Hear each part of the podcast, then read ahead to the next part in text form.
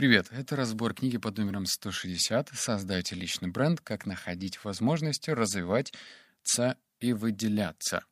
И этот выпуск будет прям коротюсеньким таким. Получилось пять выводов, но забегая вперед, скажу, что это такая легкая затравка, так как следующая книга получится большой, ну точнее те выводы, которые я вытащил, мощный, прикладной, практической, ну в общем кайф. Эта же книга, увы, нет. Но пять выводов все-таки заставит тебя задуматься над некоторыми вещами и, возможно, что-то применить в жизни. А также еще скажу, книжный бухтеж. У меня не получается а, выжимать книги подобного рода, которые обещают прокачать личный бренд. Ну, то ли у меня книги попадались не очень удачные, то ли я не восприимчив к таким выводам. Вообще, главный концепт подобных книг сводится к следующему. Не бойся, не стесняйся, найди свою, не знаю, там, любимую соцсеть, пиши о себе, пиши о своем хобби, о бизнесе, и, возможно, когда-нибудь с опытом к тебе придет мастерство, люди начнут тебе доверять, и ты начнешь формировать вокруг себя какую-то идеологию, а затем комьюнити, и все будет красиво и классно. Все. Больше ничего. Книга, блин, 300 страниц, а там фи, фигня. А, теперь переходим к выводу номер один. Nike изменила свою бизнес-модель несколько лет назад. Компания больше ничего не производит. Nike развивает маркетинг, дизайн, брендинг-стратегию внутри компании, но само производство продукции отдано на аутсорс, в самое дешевое место. Nike опережает конкурентов за счет идеологии. Более низкие фиксированные расходы позволяют компании сосредоточиться на идеях и инновациях и разработать такие концепты, как, например, Nike ID, где покупатель превращается в дизайнера и может создавать обувь или одежду на свой вкус. А, те, кто когда-то был в азиатских странах, а точнее, например, в Китае, они со мной согласятся, ну, точнее, если этим людям удавалось побывать на рынках, что это, блин, какое-то чудо света настоящее. Ты можешь ходить от одного прилавка до другого и видеть абсолютно одинаковую, похожую друг на друга одежду, за одним маленьким исключением. на одинаковой одежде могут быть разные лейблы. То есть вот перед тобой якобы шорты Nike, но совсем чуть-чуть такие же шорты Nike, но без этого легендарного значка. То же самое про Adidas. Сейчас, в 2020 году, делать какие-то супер выдающиеся по качеству вещи довольно сложно. Ну, точнее, это может быть какие-то мастерские, какие-то семейные предприятия, где просто там за каждой ниточкой следят. Но в то же время вещи масс-маркета, такие как Zara, H&M или что-то подобное, оно, блин, однотипно. И разница лишь в том, что такие компании, которые я только что назвал, типа Zara, они позволяют содержать и иметь большую маржу, чем другие ноунейм компании. Так что пример Nike. Они уже давно не производят одежду.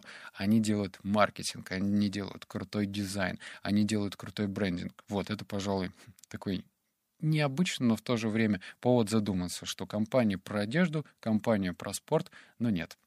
Вывод номер два. Если что-то не работает, придумай другое название и назначение. Прям короткий вывод — я привык что-то как-то побольше чего-то фотографировать и зачитывать. Но здесь покороче. Смотри, если у тебя в твоем предпринимательском опыте были такие эпизоды, где ты что-то делал, и тебе казалось, что это круто, а потом выяснилось, а что-то не срослось. Эм, не опускай руки. Попахивает Тони Робинсоном, но все-таки если ты переосмыслишь вот этот свой неудачный опыт и подумаешь, что, может быть, не та целевая аудитория, может быть, не тот подход, может быть, вообще первое соприкасание было неверным, то это вселит в тебя дополнительный уровень энергии. Вот прям, давай еще раз, через банальные эти истины, еще раз попытаюсь до тебя устучаться. Если у тебя был опыт плохой, подумай насчет него. Если ты верил, что эта идея хорошая, может быть, просто где-то ты изначально сглупил, сделал что-то неправильно. То есть можно сделать попытку номер два, но с этими корректировками. Пример с ботом, который мы сделали по прокачке голоса офигительный продукт. Ну, в том плане, что м, видео, вебинары — это давно устаревшие вещи, и вообще я не верю в этот инфобизнес-маркетинг, тренингство. Мне это не нравится. В то же время, м, когда мы делали первую попытку из разряда «вот пусть э, пользователь будет отключать, ой, тьфу, открывать разные уровни раз в день, то это был жуткий провал. Пользователю интересно было открывать уровни тогда, когда он к этому готов. А мы сказали, ну нет, только раз в день. Короче, был провал, ноль продаж, и я что-то подрастроился. Потом по, по изменили бизнес-концепт, и все пошло. Так что это вот пример, про который я говорил. Вывод номер три. Креативность — это навык, точно такой же, как мышление. Как можно натренировать память, так же можно натренировать и креативность. Множество нетворческих людей создают прекрасные идеи, используясь различными техниками. Блин, ну я это просто паузу выдержал. Здесь нужно совершить прыжок от спонтанного генерирования различных идей к структурированному процессу создания идей мышлению. Как писал Эдвард де Бона, творчеству может научиться любой. Можно использовать систематические техники латерального мышления. Тут уж я не понимаю, о чем он говорит. Литеральное мышление построено на рассуждения, которые не очевидно с первого взгляда и не являются продуктом традиционного последовательного логического рассуждения. Блин, наверное, такая кардиограмма в понимании. Типа пи-пи-пи, и вообще ничего не понятно. Дебона также утверждает, что единственный фактор, который может определить креативность любого человека, его восприятие самого себя, как творческого субъекта. Вот, то есть в этой концовке, концовке и заключается вывод. Это справедливо и для мышления. Уверенность подпитывает способность человека быть креативным и мыслить креативным. Короче, если ты всю жизнь говорил, что креативность — это не про меня, творческое мышление, э, какие-то творческие навыки вообще не мое, то фундаментальное решение заключается в том, что теперь с этого момента, после того, когда ты услышишь щелч щелчок пальцев, давай на счет три. Раз, два, три. Услышал? Нет? Ну вот, после этого момента нужно говорить что теперь ты творческий человек. Никто же не будет ставить тебе оценку. Так, ты творческий человек от одного до пяти на двоечку. Нет. Ты просто начинаешь говорить про себя, что ты творческий человек. И, как утверждает этот Эдвард де Бона, про литера... точнее, латеральное мышление, господи, то ты э, будешь более творческим человеком. Так что дадим этому Эдварду де Бона шанс это проверить. Ну, точнее, ты сам, конечно же, должен в это верить, потому что если это будет типа а сейчас я докажу, что это не работает. Буду говорить, но на самом деле фигня это все. Наверное, так и будет. Так что придется в это поверить. Хотя бы в течение там, двух месяцев, а дальше посмотришь на свои результаты. Вывод номер четыре. За последние 20 лет у меня было одно профессиональное озарение относительно работы с идеями и людьми.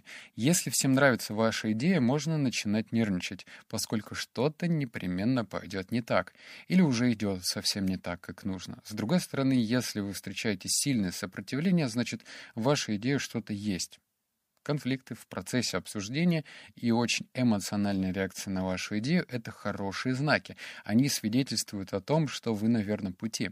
Однако будьте осторожны. В каждой команде всегда есть кто-то, кто захочет убить вашу идею. Никому нельзя доверять. Блин, это как, знаешь, эм, такой совет из рубрики «А можно и так, а можно иначе». Когда ты эм, ищешь какого-то доброго совета, поддержки от других людей, то это в любом случае сыграет для тебя злую шутку. Рассказываю на примере.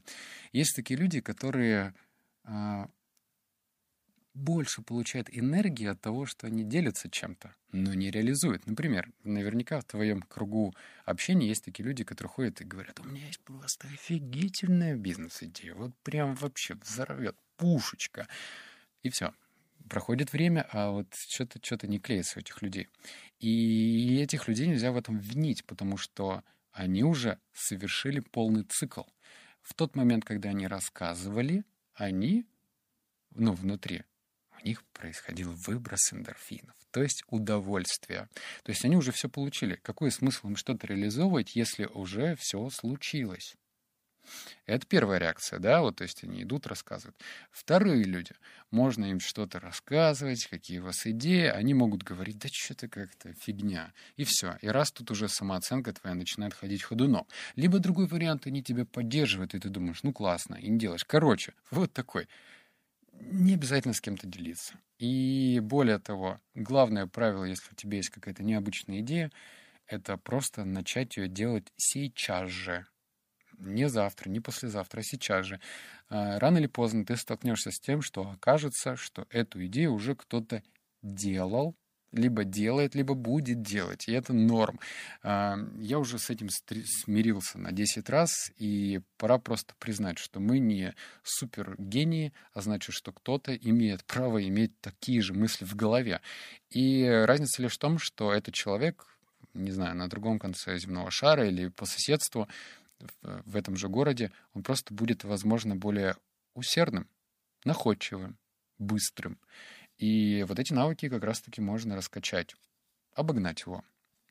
И не думать, что вот какой-нибудь там Олег или Ваня сделает это, сделает ты, блин, и все. Вывод номер пять. Не говори мне, что вам нечего продавать. Есть, и вы должны это продать.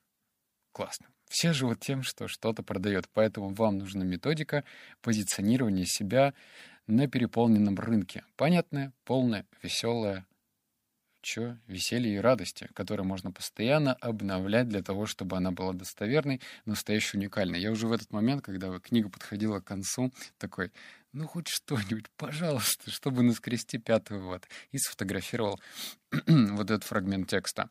А, ладно, он тоже практически на самом деле. То есть если ты хочешь выделиться на фоне конкурентов, и ты понимаешь, что твои конкуренты богаче, могущественнее, у них вообще все чики-пуки, уже сложились какие-то взаимоотношения с клиентами, то нужно выделяться. Выделяться в тексте, это же просто, кстати.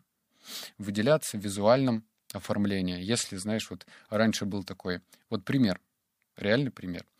Раньше, вот э, в 2000-х годах, там, в 2003 2005 у нас в Новосибирске было много кофеин, и все они были стандартного типа. Вот эти вот коричневые тона, э, обои с этими зернами кофе, потом появились немного коричневые, зеленоватые. Ну, в общем, все кофейни были на одно лицо. Но пришли там 2014-2015 года, и кофейни начали меняться. Э, дизайнеры освоили, видимо, дизайн в виде минимализма, появились какие-то стерильные цвета, а, что-то такое стало очень элегантным, простым, понятным, располагающим. В общем, эти ребята начали очень сильно дифференцироваться от того классического формата, который был привычен для любителя кофе.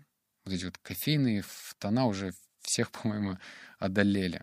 Так что попытайся как-то, не знаю, выделяться. И самое простое это в тексте. Если ты что-то продаешь удаленно, наверняка у тебя есть либо соцсети, либо сайт какой-то, и там можно, ну, хотя бы в формате копирайтинга делать что-то иначе. Кстати, книга-то у нас как называется? Блин, уже заблокировал телефон.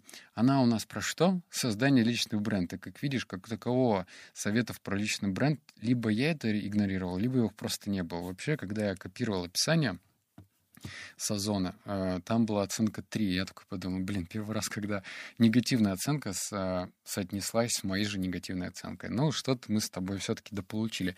Не пропусти в обзор в понедельник, он будет крутой. Но единственное, что не не короткий. Там прям много выводов практических, и я там многие вещи переосмыслил. Я читал ее, когда был в Москве, и прям ахнул.